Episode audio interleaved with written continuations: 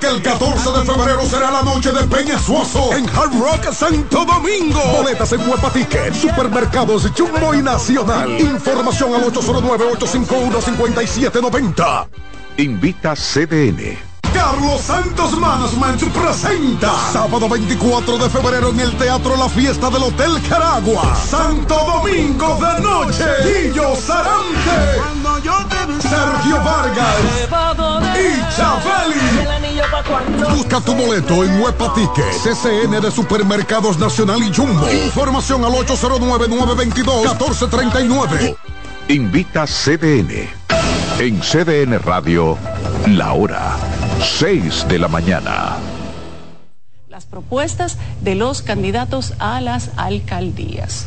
Un amplio seguimiento a todo el proceso electoral y estará enfocado en un municipio. Hoy ponemos atención a las propuestas del municipio de San Cristóbal. ¿Qué te parece si nos vamos a una pausa y avisamos que habrá encuestas? Todas las personas que se preparen en San Cristóbal, desde el parque, a votar por su favorito o favorita. todas las una semanas. candidata. Todas las semanas tendremos una encuesta que ustedes van a ver los, los candidatos aquí. Ahí están Nelson Guillén por el PLD, Nelson de la Rosa por el PRM y Josefina Tamares por el partido Fuerza del Pueblo. Usted puede votar en nuestra encuesta a través de X, antes Twitter, en la cuenta arroba CDN37. ¿Quién es el suyo? ¿Cuál es su favorito?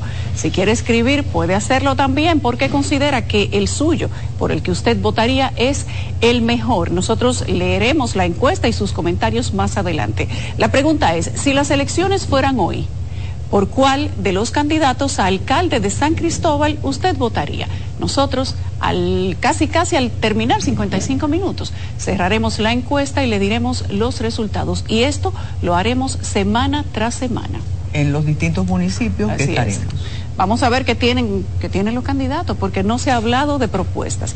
Yo veo eh, como los domplines, Espagueti. el sancocho con, Con los timbales. Sí, sí. Sí, ese es bueno. Y arreglo de pelo. Yo debo ir a Ay, hacerlo. Y fulano te paga tu, tu salón. También. Señores, eso, eso no es una propuesta. Aquí queremos conocer las propuestas de los candidatos y que usted esté informado para saber por quién es que va a votar. Invitarlo a unos espagueti no es razón suficiente para usted darle su voto a un candidato.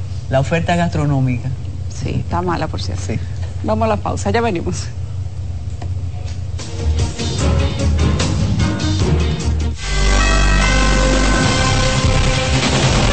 CDN, el canal de noticias de los dominicanos.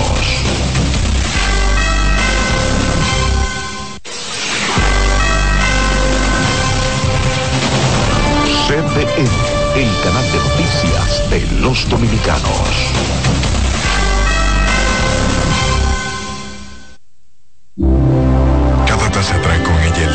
Los mejores deseos. Deseos que se van multiplicando durante el día y nos salen hasta en la taza. Esa taza que nos transmite con su aroma y sabor la buena onda que nos mueve siempre con una sonrisa y que llevamos con nosotros en todo momento. Por eso es que a cada taza de café Santo Domingo siempre le sale ese sabor a lo mejor de lo nuestro. Jugar en Leisa ahora es más fácil y cómodo. Realiza tu jugada a través de www.leisa.com, donde puedes jugar todos nuestros productos. Loto, el más, el super más, Loto Pool, Super Kino TV, Quiniela y Palé Electrónico, Pega 3 más y Super Palé. No te pierdas la oportunidad de ser el próximo millonario de Leisa. Leisa, tu única Loto, la fábrica de millonarios.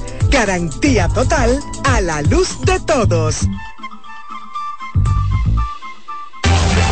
Buenos días. Iniciar el día con CDN es despertar con las noticias de aquí y del resto del mundo, narradas y comentadas por profesionales de la comunicación.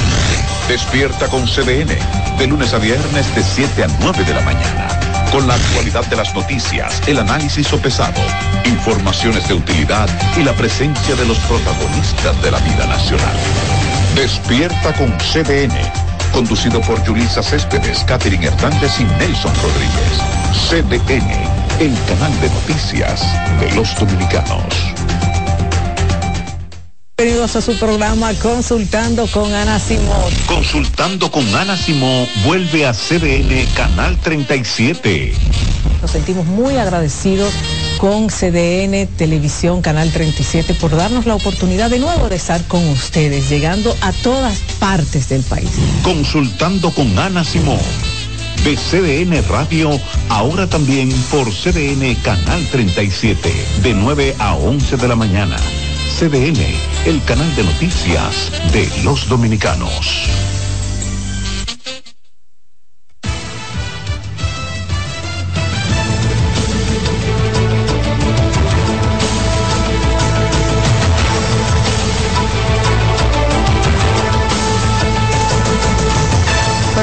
Bienvenidos a 6 a.m. la mañana. Gracias por la sintonía. Hoy jueves 25 de enero les saludan como siempre Francisco Medrano y Carolina. Buenos días, Francisco. Hola, Carolina, ¿qué tal? Es un gusto estar en contacto con nuestros amigos televidentes y también saludar de manera muy especial a aquellos que nos escuchan en las frecuencias de radio de 6 a.m. la mañana y CD de radio. Recuerden que estamos en la 92.5 FM para toda la zona sur, el este y el área metropolitana en los 89.7 FM para las 14 provincias que integran la región norte de nuestro país. Iniciamos de inmediato con el informe de la auditoría realizada a los equipos de transmisión de resultados que se utilizarán para las elecciones municipales que reveló 24 vulnerabilidades en la seguridad, de las cuales la Junta Central Electoral ha logrado subsanar 19. Pero como verán en la siguiente historia, todavía restan algunas por completar, como las debilidades ante posibles ataques maliciosos. Informamos a todos los mexicanos que pueden dormir tranquilos que va a haber elecciones justas y transparentes del 18 de febrero. Los 24 hallazgos encontrados por el Centro de Asesoría y Promoción Electoral CAPEL son, en su mayoría, relativos a la ciberseguridad de los equipos. La Junta completó la corrección de 19, entre los cuales están falta de restricción en el acceso al hardware o partes físicas del equipo. El sistema operativo del ED cuenta con una autenticación inapropiada. Acciones recomendadas deshabilitar el inicio de sección automático para cuentas con privilegios de administrador, implementar un rol de usuario limitado para que inicie la sesión del EDEP. Acción realizada por la Dirección Nacional de, Informática. Se eliminaron privilegios de administración local y al usuario del EDEP se le dio solo acceso únicamente a las APIs de Windows necesarias para la ejecución de la aplicación en modo kiosco. Eh, cumplimiento cumplida. Del resto, dos se han subsanado de manera parcial, incluyendo la falta de protección ante ataques de programas maliciosos o virus, y otros tres relativos a las credenciales de la base de datos y de los usuarios no han sido solventadas. Acciones recomendadas, instalar y configurar una solución anti-malware avanzada que, que, ofrezca protección más allá de la capacidad del antivirus por defecto de Windows. Acciones realizadas, se instaló en el equipo un cliente de antivirus Defender en la versión 3.6.5 con funciones de anti-malware y un control que impide la instalación de aplicaciones y la introducción de script. La auditoría se realizó en dos etapas, la primera en noviembre y la última de seguimiento de los primeros hallazgos del día 10 al 19 de este mes. Este jueves a las 3, la mesa técnica tendrá una reunión con los partidos para socializar la auditoría y otros temas. Carolyn Cuevas, CDN. A propósito de este tema, el Partido de la Liberación Dominicana presentó un informe sobre sus hallazgos durante las pruebas regionales de cómputo que realizó la Junta Central Electoral, mediante el cual denunciaron una serie de fallas en los equipos que se utilizarán para la transmisión de los resultados de las elecciones municipales. Entre esos hallazgos, el informe destaca que técnicos del PLD pudieron configurar uno de los multifuncionales e imprimir desde su dispositivo móvil. Impresión multifuncionales con Wi-Fi encendido.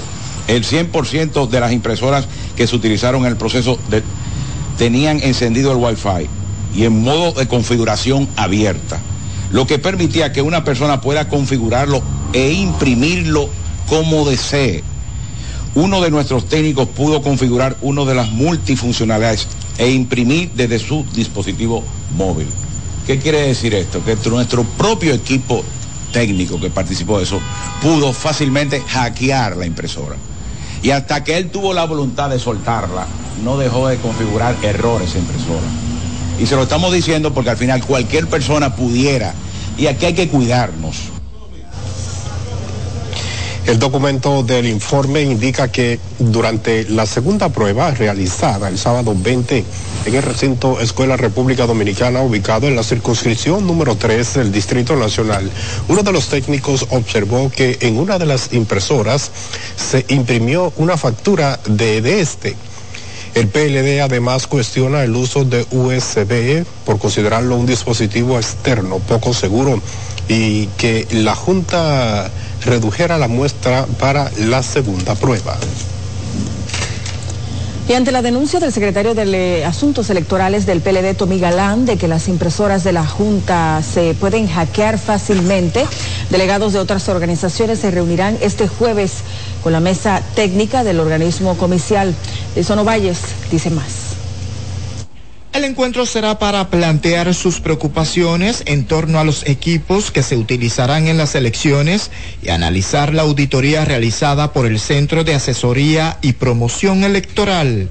Para los delegados políticos de los partidos Revolucionario Moderno, Fuerza del Pueblo y Reformista Social Cristiano, las fallas encontradas en las pruebas realizadas en las impresoras no deben calificarse como un hackeo entonces lo que hizo el técnico fue copiar, eh, meter en su celular, de intentarse conectar el wifi a la, a la impresora, que es un escáner, que es una multifuncional, y entonces por ahí usted puede perfectamente imprimir. Eso no es nada extraordinario. También el mismo informe eh, revela cosas que coinciden, el informe de, de Capel. Y en esta prueba pues eh, fueron pues visiblemente algunas falencias de los equipos electorales en cuanto al tema de la seguridad, en cuanto a algunos controles que tiene el equipo que no funcionaron correctamente. Nuestra posición alrededor de, de lo que será el sistema de escrutinio en general sigue siendo el mismo. Lo fundamental está en que se va a hacer un escrutinio manual con todos los riesgos. Dicen que sus observaciones la presentaron a la Junta Central Electoral para que corrija las irregularidades antes del 18 de febrero. Algunas debilidades que le hemos recomendado, que hemos estado recomendando que se robustezca, eh, fueron robustecidas, lo pudimos comprobar, pero todavía tenemos algunas ah, observaciones. Que se nos presente también un informe de cada uno de los simulacros realizados en estas elecciones que aún todavía no se ha entregado y que no conocemos. La reunión de los delegados políticos ante la Junta Central Electoral está pautada para este jueves a las 3 de la tarde. Deison Ovalles, CDN. El presidente Luis Abinader y candidato presidencial del PRM se reunió con los representantes de los partidos que van aliados a esta organización política en el próximo torneo electoral. Según informaciones, unas 23 organizaciones políticas presentaron al mandatario resultados sobre el posicionamiento de los candidatos.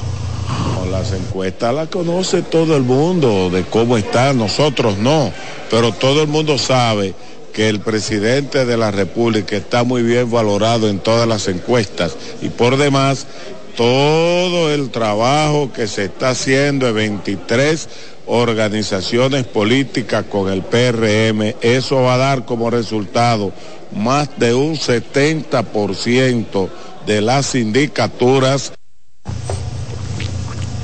Abinader también se reunió con la alta dirigencia del PRM para afinar detalles de las actividades políticas y de las estrategias para reforzar el apoyo a los candidatos de cara a las elecciones municipales del próximo mes de febrero, especialmente los del Gran Santo Domingo.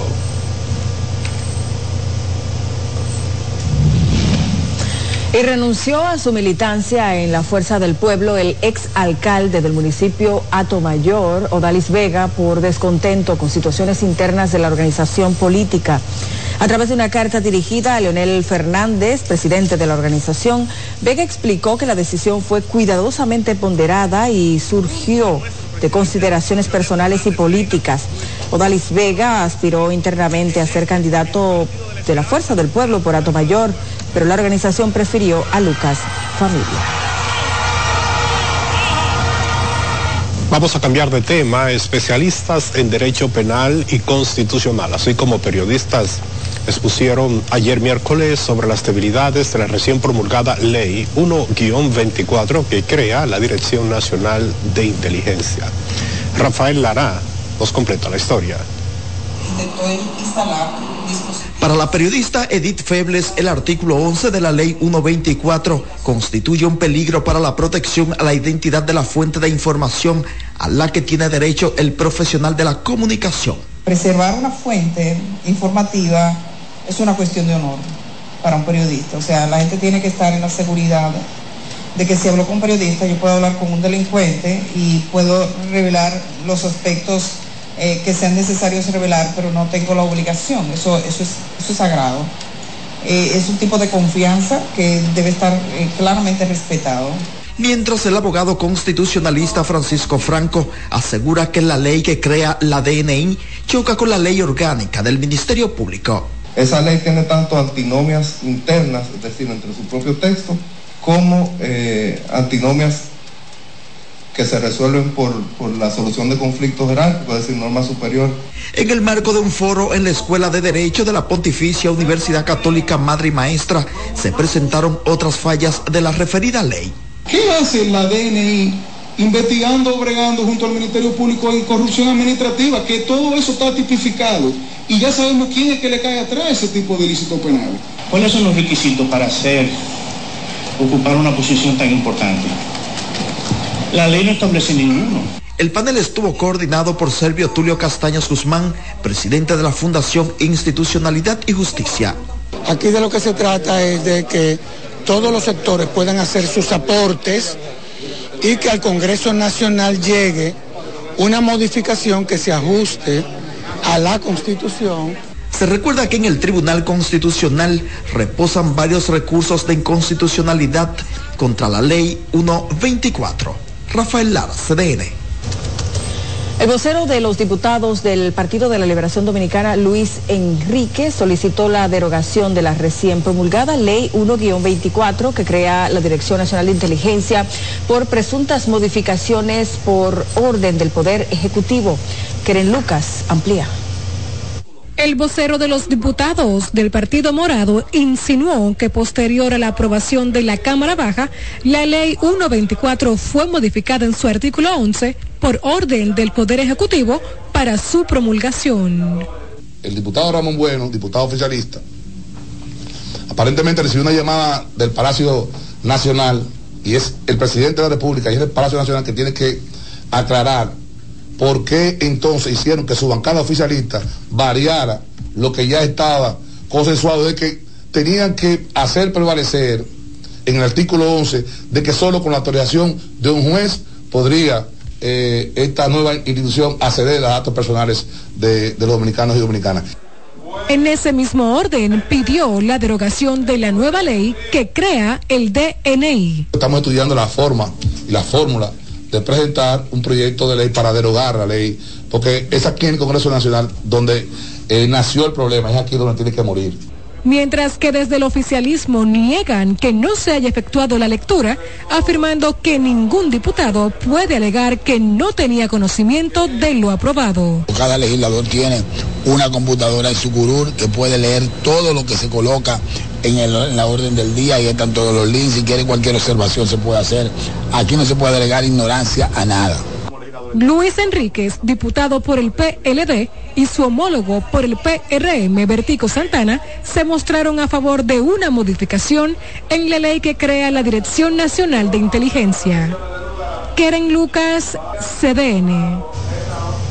Hay más informaciones. El tercer juzgado de instrucción del Distrito Nacional aplazó por quinta ocasión la solicitud de revisión de medidas de coerción que el ex procurador general de la República, Yagalán Rodríguez, esto con el fin de que se le despoje de las medidas cautelares que tiene impuesta en atención a las opiniones del Grupo de Trabajo para las Detenciones Arbitrarias del Consejo de Derecho Humano de la ONU. En esta ocasión se aplazó para el próximo miércoles para tomar conocimiento de nuevos documentos aportados al proceso. Yagalán pide que el principio de la razonabilidad impere La constitución le respeta a él el derecho de ser revisado y de ser decidido. Y esta huida del Ministerio Público de enfrentar esto es lo que molesta a la defensa técnica y a la Rodríguez. En la actualidad, el ex procurador guarda prisión domiciliaria y tiene permiso de acudir a su trabajo dos veces a la semana. Y las juezas del segundo tribunal colegiado del Distrito Nacional pospusieron la lectura del fallo sobre los incidentes que fueron planteados por las defensas de los imputados en el caso Antipulpo con el fin de que se declare la nulidad de la acusación por alegados vicios técnicos. El tribunal presidido por Claribel Nivar dijo que para, fijó más bien para el próximo miércoles la audiencia para que dé a conocer la decisión del tribunal en atención a un mal estado de salud que experimentó el imputado Fernando Rosa. Es una solicitud totalmente vana, sin ningún tipo de fundamento. En mis 18 años como Ministerio Público no he visto jamás que un juez haya anulado una acusación y mucho menos por los motivos que ellos expresan. La nulidad de la acusación no es una salida procesal prevista por la norma y ellos lo único que tratan es de huirle al conocimiento del fondo del proceso. El Ministerio Público está seguro y confiado de que obtendrá las sentencias ejemplares que esperamos en este caso. El fallo que emitirá el tribunal determinará si se continúa eh, ventilando el juicio contra Juan Alexis Medina Sánchez o por el contrario se dictará el archivo del expediente. Entre tanto, la presidencia del Tribunal Superior Administrativo rechazó la solicitud de medida cautelar mediante la cual la empresa Transcon Latam pretendió que se mantenga la ejecución del contrato para la administración del sistema de semáforos de la capital y que había sido anulado por la Dirección General de Contrataciones Públicas. La información la ofreció a través de su cuenta en X el director de compras y contrataciones Carlos Pimentel, quien afirmó que esta primera sentencia es una muestra de que actuó apegado a las leyes y cuando dispuso la anulación del referido contrato. La empresa Transcon Latam había elevado un recurso contra una resolución de la Dirección de Compras y Contrataciones Públicas que suspendió la ejecución del contrato con el Intran por 1.317 millones de pesos para o tras detectar múltiples irregularidades se trata del proyecto de modernización, ampliación y gestión del sistema integral del Centro de Control de Tráfico y la red semafórica del Gran Santo Domingo.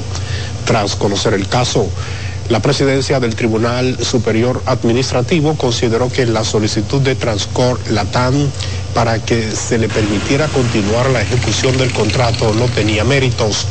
Tras el escándalo, el director del Intran, Hugo Veras, tomó una licencia que lo mantiene fuera del cargo mientras se investiga. Es momento de una pausa, pero hay mucho más. Siga con nosotros.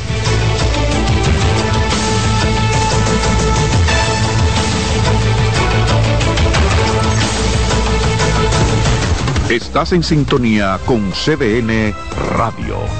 92.5 FM para el Gran Santo Domingo, zona sur y este, y 89.9 FM para Punta Cana.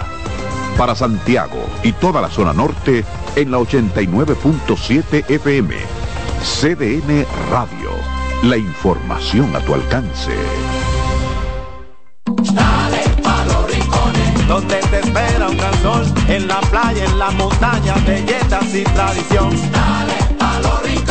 Donde te espera un gran sol, un mopongo, peca, un frito y todo nuestro sabor. Dale pa los rincones, hay que bella nuestra tierra. Dale pa los rincones, su sabor y su palmera. Lleva lo mejor de ti y te llevarás lo mejor de tu país.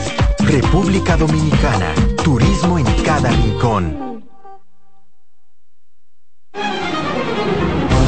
CDN Radio tiene el espacio más transparente, plural y profesional de la Radio Nacional. Cada día, los comunicadores más informados analizan el acontecer nacional en La Expresión de la Tarde. Un equipo de periodistas comprometidos a informarte con verticalidad y veracidad. Porque en este país tan pequeño, en este país de Macondo, todo se sabe. La expresión de la tarde, de lunes a viernes de 3 a 5 de la tarde por CBN Radio.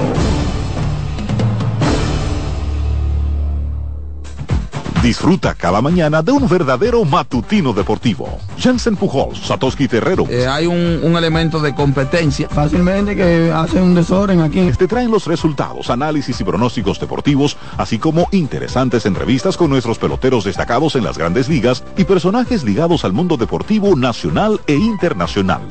Mañana Deportiva, de lunes a viernes, de 7 a 9 de la mañana, por CDN Radio.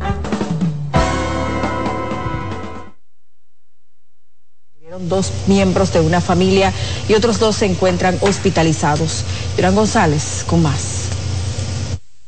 La Fiscalía del Distrito Nacional estableció que se encuentra prófuga de la justicia la señora Karina Bausán, propietaria del apartamento 901 de la Torre da Silva 3, donde el ciudadano francés Georges Tevenet realizó una fumigación que habría acabado con la vida de Adel Ruiz León y su bebé recién nacida. Observamos que el Ministerio Público está pidiendo prisión preventiva por violación al artículo 319, la ley de salud y la ley de medio ambiente. Hasta tanto no ha depositado la autopsia que determina la causa de la muerte de los fallecidos. La precisión fue hecha en la solicitud de imposición de prisión preventiva que hace el Ministerio Público para el señor Tevenet, quien según narra la instancia fue contratado por la señora Bausán sin ser un profesional en el área de la fumigación para dar respuesta a la queja de su inquilina por la existencia de calcomas en el closet del inmueble. La prisión es algo desproporcional porque no hubo la voluntad y el legislador establecido sobre la cuantía de la pena que cuando la pena inferior a cinco años, su proceso debe ser llevado en libertad. En el documento se detalla que la fumigación con 480 tabletas del químico mortal se hizo luego de que el ciudadano francés midió los metros cuadrados del apartamento e indicó a la inquilina que las ventanas debían permanecer cerradas hasta tanto se limpiara los residuos del químico pasadas 48 a 72 horas. Con el depósito de la instancia, la Oficina de Atención Permanente del Distrito Nacional fijó la audiencia para conocer la solicitud que hace el Ministerio Público para este jueves a las 9 de la mañana. Jonan González, CDN. Bueno, y la repatriación a República Dominicana de la mujer que mató a un ciudadano chino en el año 2022 ha generado distintas reacciones entre abogados, quienes consideran que la defensa propia es un buen argumento, mientras que otros señalan que no cambia la naturaleza del delito de homicidio. Keren Lucas nos amplía. La dominicana Francelis Fulcar, quien era buscada por ultimar al ciudadano chino Chen Chi-Sonsin en abril de 2022, presumiblemente en defensa propia, había pedido a las autoridades españolas no ser extraditada a República Dominicana por miedo a que la mataran. No obstante, la mañana de este miércoles fue autorizado su traslado al país, lo que abogados ven como correcto. Y existe la excusa legal de la provocación que implica que la pena se le puede disminuir al mínimo. Pero es un buen punto para la defensa. Poco importa que sea en defensa propia. Si cometió el hecho, entiendo que debe ser juzgado. Y partiendo de ese punto de vista, si es inocente, pues nada, que sean los tribunales que juzguen. El emprendimiento a la huida de Fulcar podría ser un agravante en el caso. El, el hecho de que ella haya huido del, del escenario, de la escena, pues pudo haber estado movido por otras cosas que no necesariamente tengan que ver. Me imagino que el tribunal tendría que ponderar las circunstancias para a la hora de colocar una medida de coerción, como la gravedad del hecho, el peligro de fuga o la pena, la probabilidad de una pena imponer. Los abogados señalan que lo propio es el juicio justo a Francelis María Fulcar, coincidiendo en que en casos como este, sobre la base o no de defensa propia, se debe aplicar un régimen de consecuencia por la muerte del ciudadano chino Chen Chi-Sonsin. Keren Lucas, CDN. El Ministerio de Interior y Policía, en conjunto con las distintas autoridades de salud, anunciaron un proyecto de seguridad hospitalaria que integrará a agentes pensionados y retirados de la Policía Nacional y las Fuerzas Armadas. Reza Álvarez, con más. Este programa de seguridad hospitalaria busca garantizar la integridad física de pacientes, médicos y enfermeras, debido a la gran cantidad de incidentes que se han venido reportando en los distintos hospitales del país. La agresión muchas veces ocurre porque algunos familiares entienden que debe ser atendido de manera inmediata. Otras agresiones ocurren por riñas y un sector que agrede al otro quiere terminar la riña muchas veces en los hospitales. Aunque se desconoce el número exacto de agentes que integrarán este programa, los mismos serán escogidos de las reservas de la Policía Nacional y las Fuerzas Armadas, de acuerdo a algunos criterios específicos. Este personal pensionado que por salud y que por edad pueden ser incorporados, además tienen el entrenamiento. Miren, este, esto va más allá. Este personal tiene el entrenamiento militar, tiene, sabe cómo manejar las crisis y además tiene la, el porte de las armas de reglamento que le confiere eh, su rango. Se van a sumar, estos militares entrarán a nómina del Servicio Nacional de Salud. Para el inicio de este plan, los hospitales han sido escogidos por su nivel de complejidad y de acuerdo al volumen de pacientes que manejan. Son hospitales que manejan volumen y que están ubicados en zonas eh, eh, popular, populares, populosas e iremos incorporando en los hospitales inmediatamente que han sido reportados la mayor cantidad de agresiones. La semana pasada el Servicio Nacional de Salud anunció el reforzamiento de 51 hospitales con la integración de 102 agentes del Ejército Nacional que trabajan los siete días de la semana. Raiza Álvarez, CDN. Vamos ahora con el Ministerio de Trabajo que recibirá 30 millones de dólares mediante un acuerdo con el Banco Interamericano de Desarrollo para fortalecer su programa de inserción laboral para jóvenes. Diana Rodríguez nos cuenta más en la siguiente historia. En la entrevista especial El Caribe CDN, el ministro de Trabajo Luis Miguel de Camps presentó los avances del programa República Dominicana Trabaja, a través del cual la gestión ha logrado insertar al mercado cerca de 12 mil personas. En esta gestión del ministerio, al momento que estamos obteniendo este encuentro, hemos ya realizado 376 ferias de empleo. Eso es prácticamente una feria de empleo cada tres días en todo el territorio nacional, no solamente en la capital, no solamente en Santiago, no solamente en el este profundo, Bávaro, Punta Cana, sino en prácticamente todo el territorio nacional, incluyendo provincias fronterizas. Y ahora, en este 2024, probablemente este programa se fortalezca aún más porque República Dominicana Trabaja ha recibido o va a recibir en las próximas semanas la aprobación del, del presupuesto, pues un apoyo del Banco Interamericano de Desarrollo en donde vamos a poder tener mayores disponibilidades presupuestarias para aumentar la cantidad. Dijo además que los avances de esta administración se evidencian en la mejora de las condiciones del empleo, al tiempo de resaltar que en estos últimos tres años y medio se han producido 23 aumentos salariales. Los aumentos salariales promedio, pero los reales del sector privado, hemos logrado que sea un crecimiento de un 17% promedio anual de crecimiento versus, en el caso del gobierno anterior, un 12% y el que le antecedió a ese, el presidente Fernández, un 9%. ¿Qué quiero yo decir con esto? Que el salario real de los trabajadores ha ido claramente en ascenso porque es el compromiso que hemos asumido sobre las opiniones encontradas que ha suscitado el Plan Piloto Semana Laboral Reducida que impulsa el Ministerio de Trabajo junto al sector privado, dijo que se trata de una iniciativa de carácter voluntario que busca aumentar la productividad y elevar la calidad de vida de los trabajadores. Diana Rodríguez, CDN. En los corales de Punta Cana, autoridades fitosanitarias de República Dominicana, México y Estados Unidos hicieron un recorrido de supervisión por la zona cero, lugar donde fue detectada recientemente la mosca del Mediterráneo para realizar un levantamiento de informaciones sobre la situación de la plaga. Limber Cruz, ministro de Agricultura, quien encabezó la delegación, visitó el terreno revisando las trampas, las cuales contienen atrayentes especiales para cada sexo de las moscas, la cual tiene una curva de tendencia hacia la baja según el número de capturas. Ido con los técnicos en una delegación tripartito, Estados Unidos, México y República Dominicana. Hemos venido directamente a supervisar y a ver qué se ha encontrado en cada una de las trampas que hemos colocado.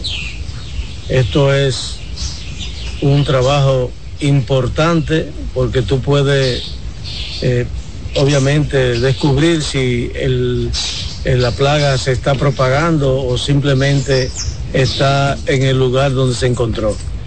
Eh, todas las informaciones y las verificaciones que hemos hecho demuestran que hay un control bastante riguroso de lo que es esta, esta mosca Estamos trabajando para la erradicación.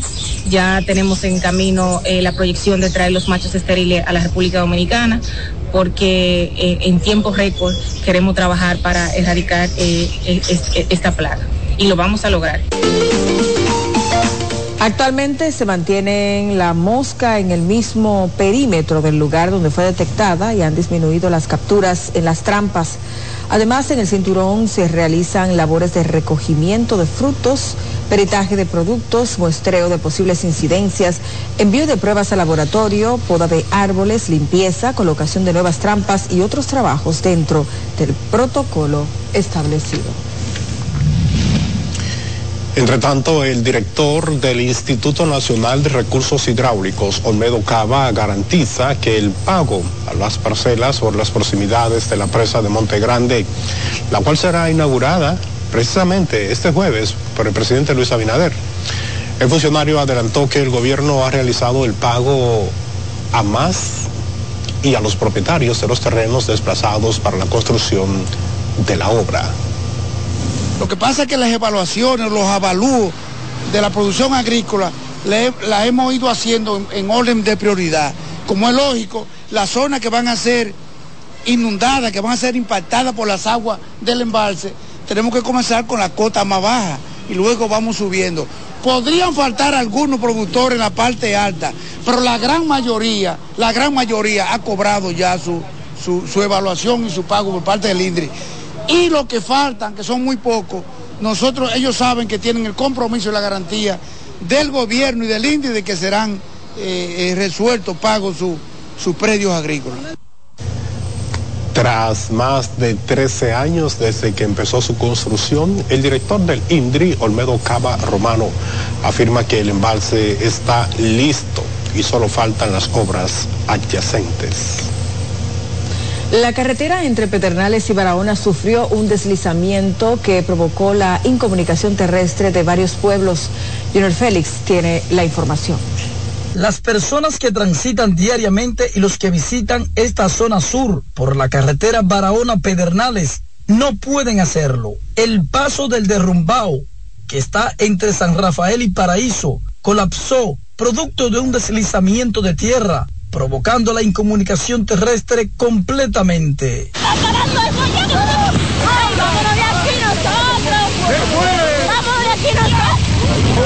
El presidente de la empresa de autobuses de Pedernales, Inver Heredia, explica las debilidades latentes. El derrumbe de San Rafael paraliza eh, nuestra movilidad y obviamente una paralización de la movilidad es una parálisis en la economía. Realmente afecta bastante porque no podemos movernos. O sea, yo desde anoche estaba coordinando, me tarde, eh, coordinando de que los vehículos nosotros no salieran por la situación de San Rafael, que hoy amanece peor. Hoy amanece totalmente abierta la carretera. Lamentablemente. Pero también focaliza la solución del problema. La vía de, de Polo Cabral es una vía alterna que debe estar siempre habilitada para estos casos que estamos pasando hoy. Y se le, da, se le da de lado, se le da de lado. Entonces, yo entiendo que Obra Pública tiene sus departamentos que son encargados de mantenimiento y corrección de, de- de- de tipo de carreteras alternas para cualquier necesidad que se tenga como la que tenemos hoy. Porque si esa carretera por Polo hacia Cabral estuviera habilitada, yo autorizara que los vehículos nosotros cruzaran por ahí. Pero yo no le aconsejo a nadie, al menos que no sea un vehículo 4x4, el que venga con sumamente cuidado, con mucho cuidado por esa zona. Porque realmente meter un vehículo por ahí en las condiciones que esté de camino, yo no lo recomiendo. El deslizamiento de tierra se produjo alrededor de las 7 de la noche de este martes 23 de enero. Cientos de personas de Pedernales que se trasladan a citas médicas, a universidades y otras diligencias, por el momento no pueden hacerlo. Pero hay otros casos más delicados, como el de una joven de apellido Gómez, que manifestó que tiene que llevar un familiar fallecido a Pedernales y los dolientes no saben cómo hacerlo. Desde Pedernales para CDN, Junior Félix. Bueno, y con la presencia de los merengueros de música típica Giovanni Polanco y la Reina María, junto a habitantes del Distrito Municipal de Arroyo al Medio en Nagua, se ha realizado una caminata hasta la gobernación de la provincia María Trinidad Sánchez para exigir la terminación y construcción de carreteras y caminos vecinales. Expresaron que hace más de 40 años que viven reclamando la construcción de sus vías, ya que estas obras son de suma importancia para el desarrollo económico. Nosotros lo que queremos es la construcción de nuestra calle, que tenemos 50 años pasando por ahí a pie porque los vehículos no pueden entrar, un campo bien productivo, pero no tenemos cómo sacar los frutos. Eh, importante que se sepa que esto es una causa eh, justa, y andamos siempre en son pacífico. Nacimos allá y, y crecimos Así mismo. mirando y caminando a pie esa carretera y que todavía de los largos, de- a lo largo del, del tiempo y de los años no hemos recibido el gusto y, y el agrado de que nuestra familia, de que nuestros campesinos trabajen con emoción, de que puedan sacar sus frutos. Son comunidades, son campos muy productivos. Según nuestro corresponsal en la zona, Rafael Salazar, los manifestantes fueron recibidos por Elizardo Alonso, asistente de la gobernadora Gregoria Correa, a quien le presentaron un documento que contiene sus demandas. Nueva pausa, pero hay mucho más. Siga con nosotros.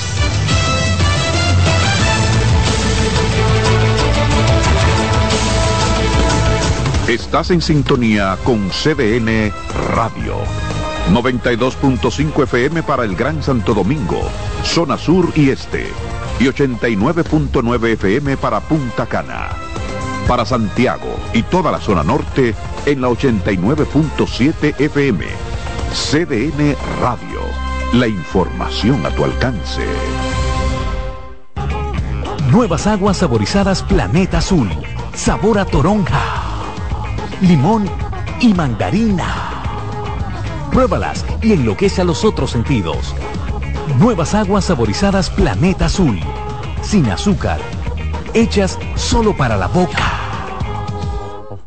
Dale pa' los rincones, donde te espera un gran sol, en la playa, en la montaña, belletas y tradición. Dale pa' los rincones, donde te espera un gran sol, un mopongo, peca, un frito y todo nuestro sabor.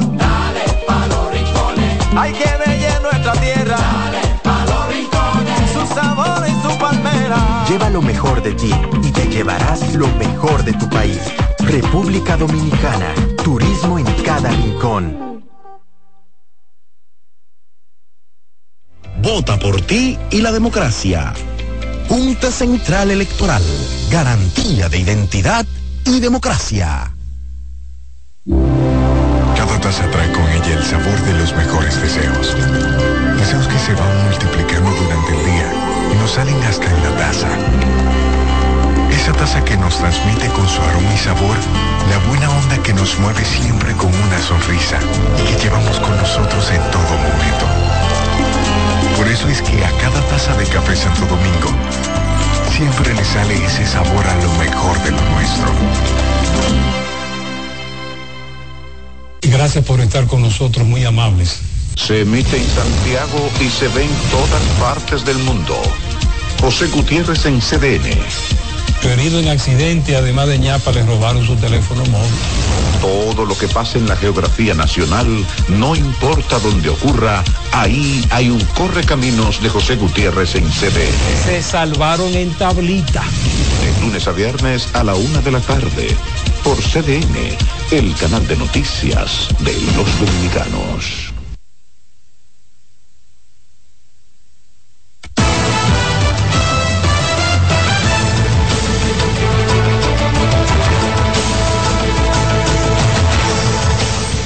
Bueno, ya estamos de vuelta en 6 a.m. la mañana. Vamos a continuar con más informaciones. Así es, un, murió un preso preventivo en la cárcel de Rafey en Santiago y su abogado denuncia negligencia. Por otra parte, salieron los resultados de la autopsia realizada a un recluso que fue hallado muerto en el cuartel, en la cárcel, El Pinito de La Vega.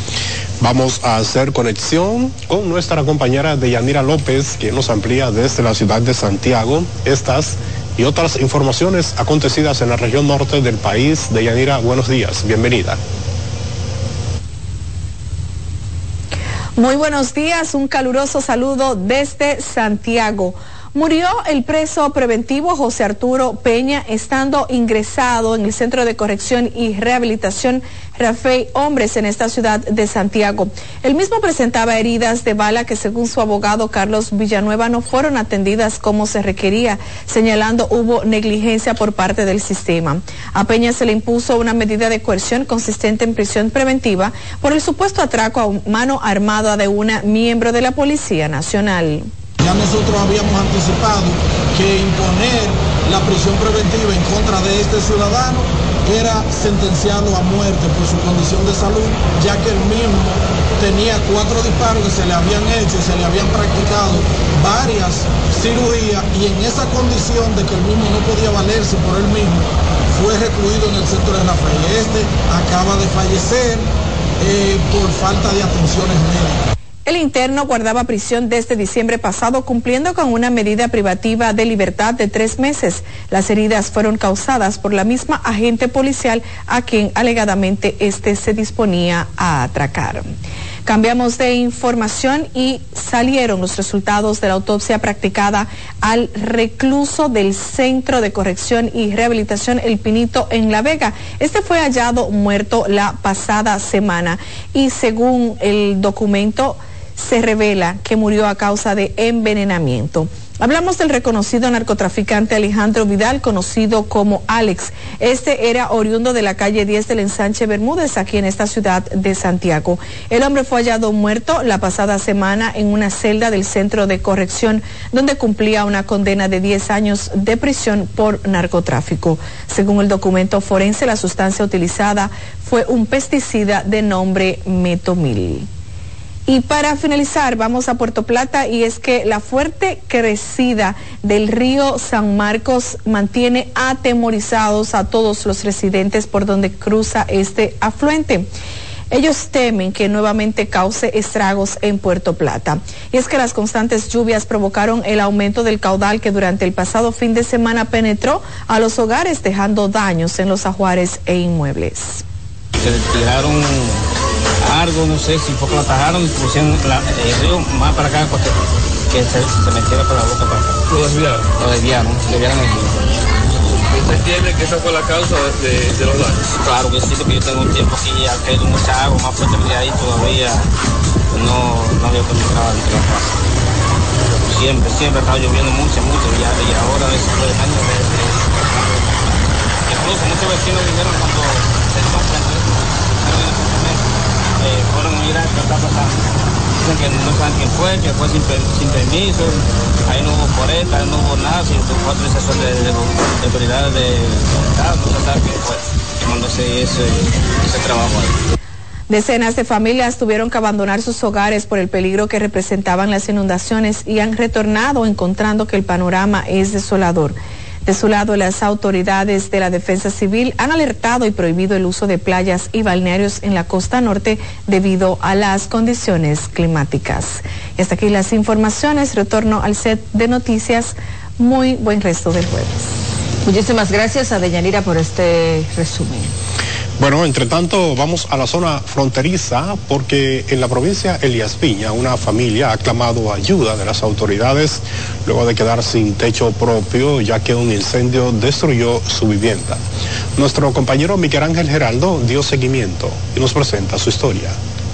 Esta familia que reside en el barrio Paulino del municipio Comendador, compuesta por una pareja de esposos y cuatro niños, solo les queda ver destrozado lo que con tanto esfuerzo le costó construir. Bueno, eso es algo muy difícil, porque yo soy una persona pobre, era lo único que tenía. Y a ustedes no tengo nada, solamente la ropa. Dicen que producto del incendio han quedado la intemperie, ya que todos sus aguares fueron reducidos a cenizas. Bueno, estamos en la calle, como puede ver. Eh, tengo cuatro niños, no sé para dónde voy a coger, nos quedamos sin ropa, sin nada. Que nos ayuden. Eso es lo único que puedo decir, que nos ayuden porque estamos en la calle. Eh, no tenemos absolutamente nada. Nada más tenemos la gracia del Señor.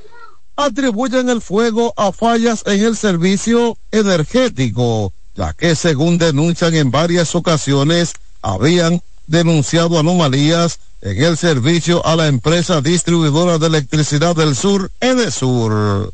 En varias ocasiones, el contador le estaba chipeando, incluso el, pasan como 10 días, y yo no estaba aquí en la casa, y, y los alambres cogieron candela, si no es por el hijo mío que el mayor, que va a ir huyendo y baja el switch, quizás también se haya quemado, porque esto se reporta porque por aquí pasan el la guaguita de sur siempre pasan y uno le dice y ellos nomás lo de ellos es cobrar. Para cualquier persona o institución que desee ayudar a esta familia, lo puede hacer llamando al teléfono 829 477 5342 Miguel Ángel Geraldo, CDN. La ex precandidata a diputada de Sánchez Ramírez, Juana Damaris José, se integró con un acto de líderes a la campaña en respaldo a los candidatos del Partido Revolucionario Moderno y juramentó en el partido oficialista a varios peledeístas y simpatizantes de la Fuerza del Pueblo que abandonaron las filas de esos partidos y pasaron al PRM. El acto respaldado además por la familia José Cáceres contó con la presencia de varios candidatos en Sánchez Ramírez a posiciones relevantes por el partido de gobierno. Es un gran paso muy importante.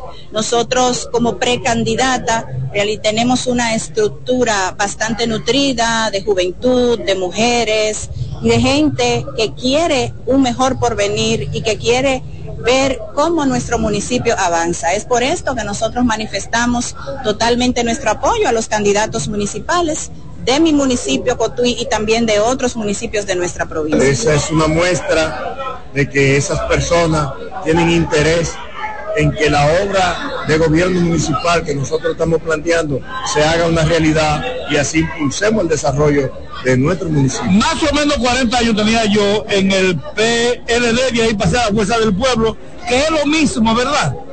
Entonces lo que me llevó a mí a, a llegar aquí al PRM fue la familia José Cáceres, que son mis amigos, que le agradezco y me pidieron que perteneciera a este partido. De acuerdo al reporte de nuestro corresponsal en la zona, Dauri Reyes, líderes que forman parte de la estructura provincial de la ex aspirante a congresista en esa demarcación se integraron junto a otros dirigentes.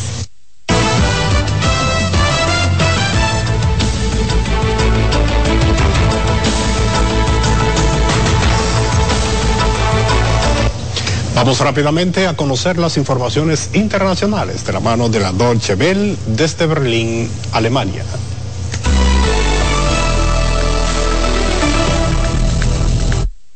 El comandante de la Fuerza Aérea Ucraniana Mykola Oleshuk calificó de falsa la información oficial de la Federación Rusa sobre la caída del avión militar ruso y acusó al Kremlin de querer desacreditar a Ucrania ante la comunidad internacional. Moscú había acusado a ucranianos a bordo que iban a ser canjeados por prisioneros de guerra rusos. Según Moscú, no hubo sobrevivientes. El presidente ucraniano Volodymyr Zelensky pidió que se esclarezcan los hechos y acusó a Rusia de estar jugando con las vidas de los soldados ucranianos cautivos. Consejo de Seguridad de la ONU se reunirá de urgencia hoy en Nueva York a solicitud de Moscú para discutir el caso. Ucrania reconoció este jueves la autoría del ataque con drones a una refinería de petróleo en la ciudad de Tuapse, al sur de Rusia. La fuente que lo confirmó a la agencia Reuters agregó que Kiev continuará atacando instalaciones que suministren combustible a los militares rusos. El ataque provocó un incendio el miércoles por la noche que fue extinguido en las primeras horas de este jueves y aparentemente no dejó víctimas fatales ni heridos. Según informó la ONU, al menos nueve personas murieron y 75 personas quedaron heridas en un refugio de la ONU para desplazados en Han Yunis, al sur de la franja de Gaza, tras disparos de tanques israelíes. El edificio que albergaba a 800 personas sufrió un incendio y quedó incomunicado. La ciudad es escenario de feroces combates entre Israel y el movimiento islamista Hamas. El Ministerio de Salud de Gaza, controlado por Hamas, afirma que los hospitales de la franja de Gaza recibieron durante la jornada al menos 125 cuerpos de personas muertas en bombardeos israelíes. Corea del Norte realizó disparos de ensayo de una nueva generación de misiles de crucero estratégicos. Se desconoce por el momento el número de misiles probados pero la noticia se da horas después de que el ejército surcoreano declarara que Corea del Norte lanzó varios misiles de crucero hacia el oeste de la península coreana. A diferencia de los misiles balísticos, las pruebas de misiles crucero no están prohibidas bajo las sanciones de la ONU contra Corea del Norte. Este nuevo lanzamiento ocurre en momentos que Corea del Sur realiza un simulacro de infiltración de fuerzas especiales de 10 días de duración en su costa este. La sonda japonesa Moon Sniper logró alunizar a solo 55 metros de su objetivo en el satélite terrestre cuando normalmente el margen es de varios kilómetros. Así lo informó este jueves la agencia espacial nipona JAXA que publicó las primeras imágenes de la misión que llegó a la Luna el sábado. Japón se convirtió así en el quinto país en conseguir un alunizaje exitoso después de Estados Unidos, la Unión Soviética, China e India.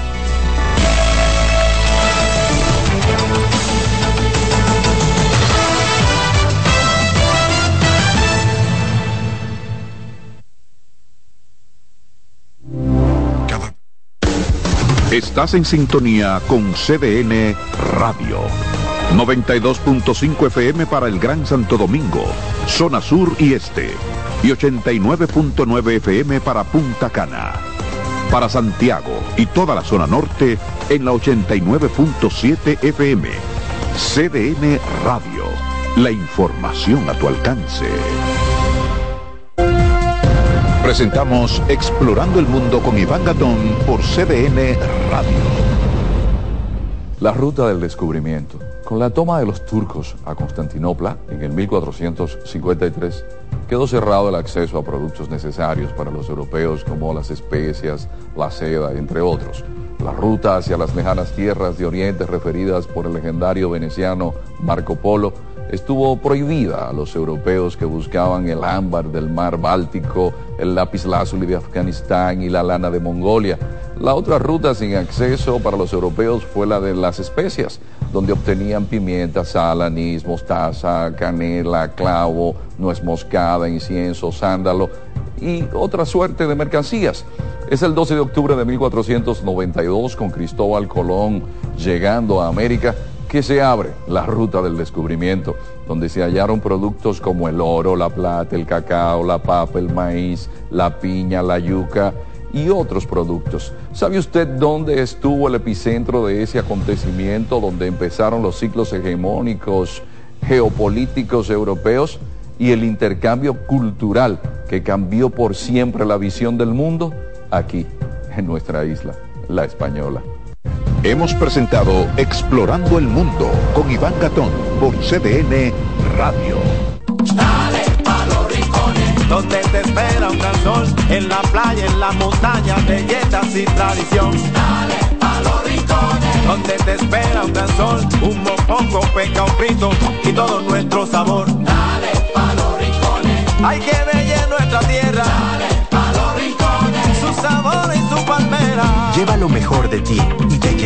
Lo mejor de tu país. República Dominicana.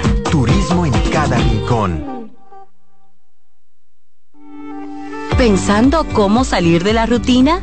No piense más. Nuevas experiencias le esperan en Marien Puerto Plata. Un hotel todo incluido, rodeado de hermosa playa y vistas inolvidables. Reserve una escapada para toda la familia y disfruten de unas vacaciones inolvidables. Conozca más en marienhotels.com. Lo mejor de lo nuestro. Somos una mezcla de colores bellos, rojo, azul y blanco, indio, blanco y negro. Y cuando me preguntan que de dónde vengo, me sale el orgullo y digo, soy dominicano hasta la casa. ¿Qué significa ser dominicano? Mi hermano humano siempre da la mano. Que nos una más que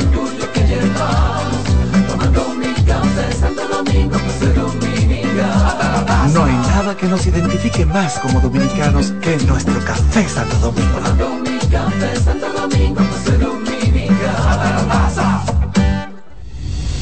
Son 30 años asegurando el futuro de nuestros socios.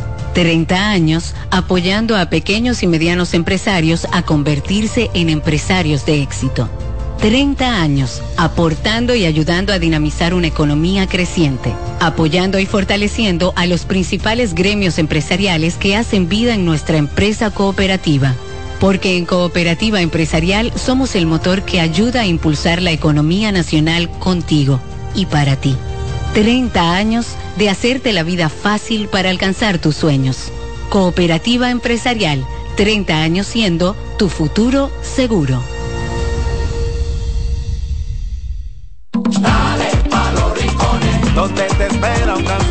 En la playa, en la montaña, belletas y tradición. Dale pa' los rincones. Donde te espera un gran sol, un mopongo, peca, un frito y todo nuestro sabor. Dale pa' los rincones. Hay que ver nuestra tierra. Dale pa' los rincones. Su sabor y su palmera. Lleva lo mejor de ti y te llevarás lo mejor de tu país. República Dominicana. Turismo en cada rincón. Alberto Cruz Management presenta Amor y Dolor. Álvaro Torres. Y Luis Vargas. Miércoles 14 de febrero, 9 de la noche, en el Teatro La Fiesta del Hotel Jaragua. Álvaro Torres. Luis Vargas. El concierto oficial de San Valentín. Información 809-218-1635 y albertocruzmanagement.com. Invita CDN. R&R Producciones presenta en Hard Rock Santo Domingo 14 de febrero José Peñasoso y toda su banda gorda con una de las historias más grandes de la música dominicana 30 aniversario mi historia musical una noche inolvidable que no te puedes perder porque el 14 de febrero será la noche de Peñasuoso en Hard Rock Santo Domingo. Boletas en Huepa Supermercados Jumbo y Nacional. Información al 809-851-5790. Invita CDN. Restaurantes españoles muchos. Asador solo uno. El Asador de Castilla. Un lugar para disfrutar en familia, con amigos o una cita especial. Ven y vive la experiencia del auténtico sabor español. Jugosas carnes, sabrosas paellas, frescos mariscos y gran variedad de tapas. Desayunos, almuerzos y cenas al estilo español. Asador de Castilla. Max Enríquez Ureña, número 20, Naco. Teléfono y WhatsApp 809-540-0444. Acomódense y disfruten el viaje porque arranca Mañana Deportiva.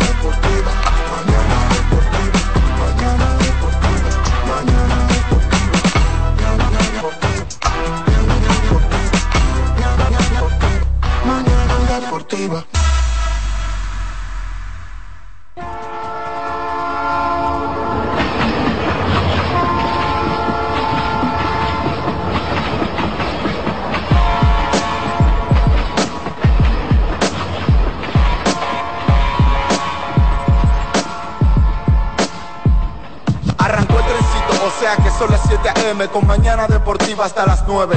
Lo mejor análisis deportivo si quiero actualizarme. 92.5 FM por CDN. Te vas a enterar de todos tus deportes. Si quieres también puedes llamar y hacer tu aporte. Con el mejor equipo gozarás de lo mejor. Satoshi Terrero, Máximo Díaz, Jansen Pujol. Mañana deportiva. Para que tu mañana se mantenga activa. Mañana deportiva para que la llama del deporte se mantenga viva.